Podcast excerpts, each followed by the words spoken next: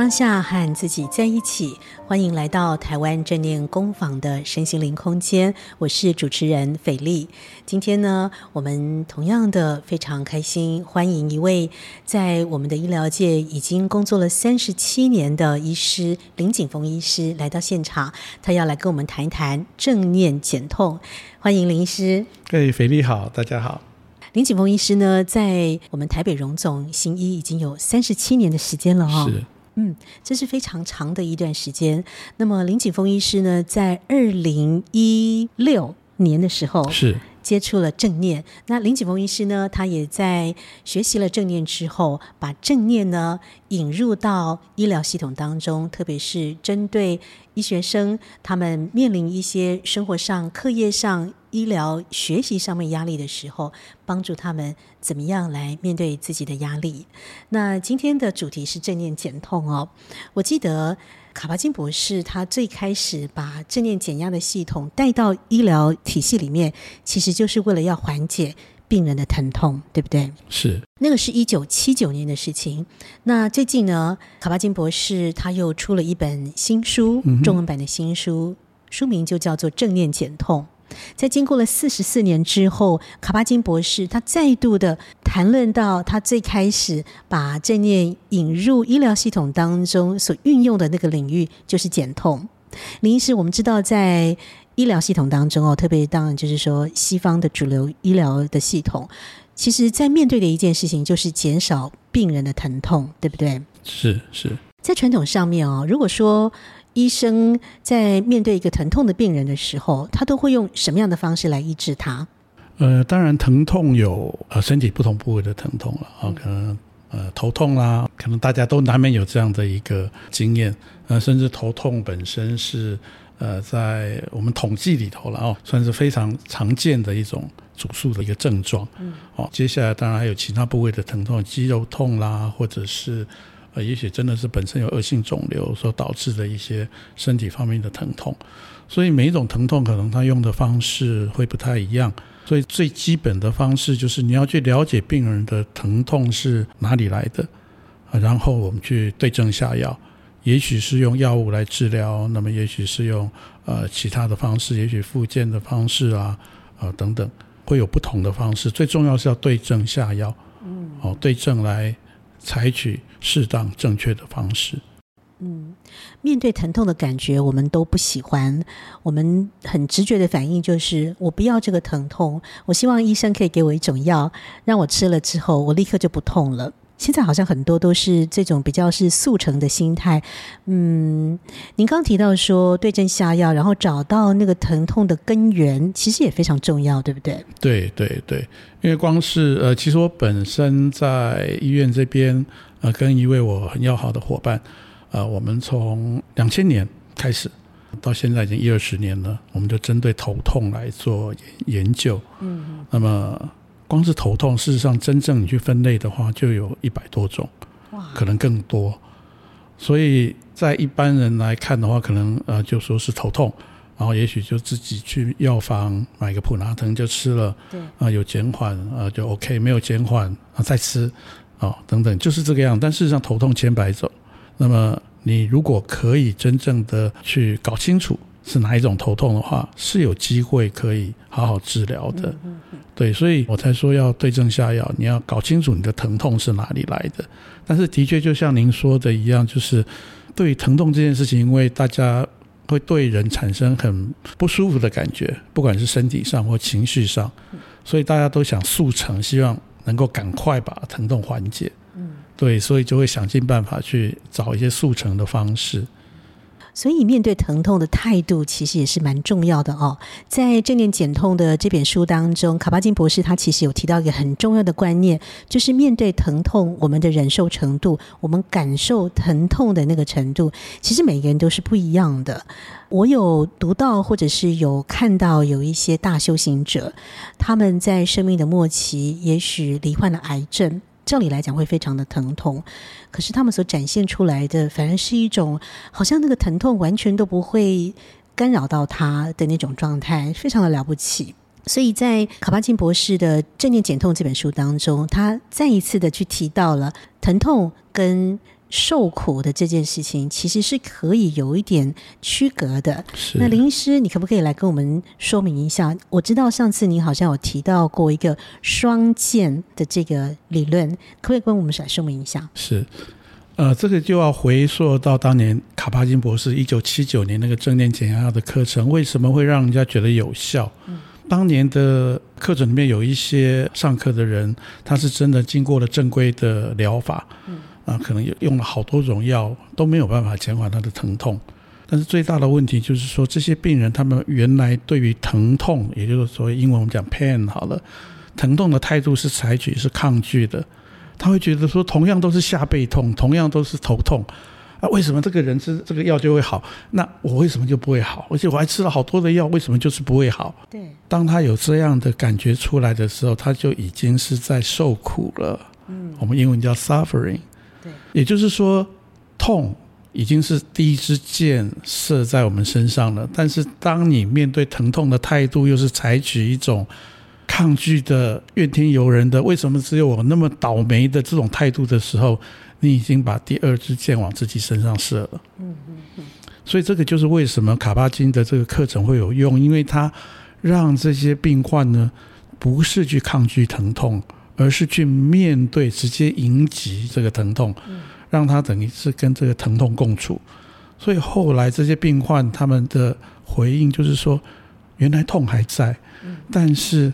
他对这个痛的那种感受还有态度不一样了。那也许大家听起来还是有点抽象了。我就举一个例子好了。现在假日大家都喜欢全家出游嘛，希望增进我们家人之间的感情。好了，要去一个风景名胜的地方啊，想说哎，早一点出发好了，比较不会碰到塞车。嗯。结果还是碰到塞车了。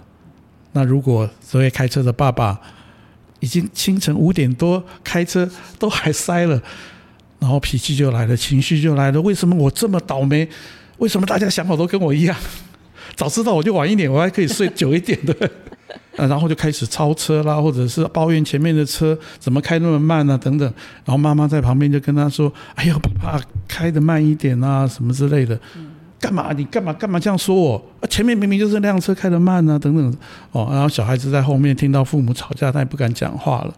所以塞车已经是第一个苦了，第一把箭射进来了。然后你又生气，情绪又来了，然后又开始骂太太，然后小朋友可能不小心讲一句话，你又开始骂小孩。你等于把第二支箭、第三支箭都往自己身上射了。这趟旅程，即使后来到目的地，可能大家情绪都不会太好。但是相反呢，如果你可以想到说，哎，我们今天这个出游的目的不就是全家在一起吗？嗯，现在你在车子里头，不就是全家都在一起？对，太太在你旁边，小孩子在后面，所以你只要稍微注意一下行车的安全，你接受塞车这个事实。对，哎，听听音乐，呃，跟老婆聊一聊哦。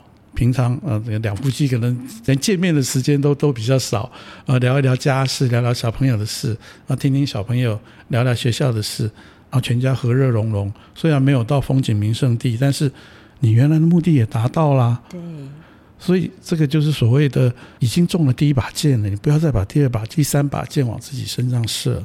嗯嗯嗯。我们确实常常会忘记哦，因为我们太目的论了。我们很多事情都觉得说，哎，我们一定要达到那个目的，好像才真的是有办法对自己交代。但是林医师，你刚刚提到说，痛跟忍受痛，痛带给你那种受苦的感觉，其实我们是可以把它分开处理的。嗯，是的，是的。嗯，那。对一些病人来讲，也许他获得了一些重症，比方说他得了癌症的末期，他的那个痛，身体的痛是真的非常疼痛的。那在这样状况之下，我们要用什么样的方式来跟他讲说，其实你是可以跟这个疼痛共处的？会不会有一点点的难度呢？嗯，有时候在那个当下，的确是我必须承认，真的是有一点难度的。因为如果病人他整个是沉浸在那个疼痛里面的话，真的是。不太容易走得出来。嗯，这个时候，我个人会觉得可能团队的帮忙。那我们常常说啊，为什么现在安宁疗护那么重要？嗯，哦，有一些专业的安宁疗护的人员的陪伴，然后啊，家属的陪伴，让这病人本身的呃周遭的环境可以让他觉得他不是自己一个人哦在忍受着疼痛。嗯，那。只要他情绪能够比较平稳的时候，我们就有机会，呃，把正念介入。我们也许可以让正念的一些练习啊，来引导他，啊，不管是呼吸的观察，或让他去把专注力放在呼吸上面，啊，或者是呃一些身体扫描，嗯，哦，运用在这个疼痛上面，嗯哦，啊，运用身体扫描，让病人去专注到身体每一个部位，嗯。然后。当疼痛的部位在那边的时候，他可以去感受它，嗯，然后去感觉到这个疼痛就是存在的，嗯，但是他是可以跟这个疼痛脱离的，他并不等于他这个人，嗯嗯嗯，哦，那么疼痛就只是一个感觉，那么也许就有机会利用一些正念的练习，让他能够跳脱，哦，原来就整个沉浸在疼痛的这种感受里面，那甚至怨天尤人，嗯，这样。对，嗯，这次卡巴金博士在正念减痛的这本书当中，他其实也有提到，我们是可以运用正念呼吸的方式，帮助我们面对疼痛跟疼痛共处。那另外，其实他也有提到一个心法，就是说，假设当你运用正念呼吸去面对疼痛的时候，已经没有什么用的时候，你其实可以把你当下专注的对象从呼吸转移到那个让你觉得很疼痛的点，那我觉得那个部分其实很有趣，因为它其实就跟我们所接触的内观禅修非常的类似。就是说，当我们去闭关的时候，去做参加止语的时候，假设我们在盘腿打坐的时候，觉得脚很疼痛。那其实老师们都会跟我们说，你要去关那个痛，关到那个痛它产生变化，慢慢的消失为止。林医师，你是不是也有过类似的这种体验？啊，的确，上次也也有跟斐丽分享哦。那么。呃，为什么在正念的练习里头，尤其后来我们要进入整个正念老师的呃培训的过程当中，就是这种止语内观的练习非常重要。对那么主要就是希望让我们也能够去体会到这种因为盘腿导致的疼痛，然后这个疼痛呢，啊、呃，它是一个生灭的变化，就有办法让我们去感受到当年卡巴金他为什么会创立这个课程，而这课程为什么会有效？嗯。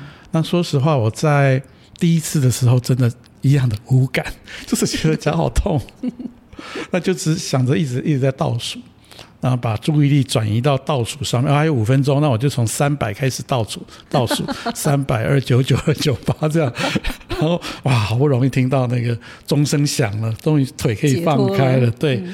但是在第二次的时候，我就想说，哎，不行，这个。已经在进入了这个过程当中了，我们就来试试看吧。嗯，啊，那次真的就像我当下凤凰树在的那种感觉一样了。哎，窍突然就打开了。那次就真的就是让自己去观察那个疼痛，观察着观察，哎，就发现真的不见了。嗯，可是过一会儿，哎，它又起来了。对，所以那一次在跟老师的分享当中，我就有分享到，就哎，真的耶，这个疼痛是会出现，然后又不见，然后又出现这样子。对，所以这个让我感受非常的深。所以就像您说的，如果说我们有机会让病人去感受他那个疼痛，专注在那个疼痛上面，那他就就会发现说，这个疼痛其实不是一直一直那么痛，它可能是有变化的，它是会改变的，只是我们愿不愿意去面对它。对。是要选择逃避呢，还是要跟他做好朋友？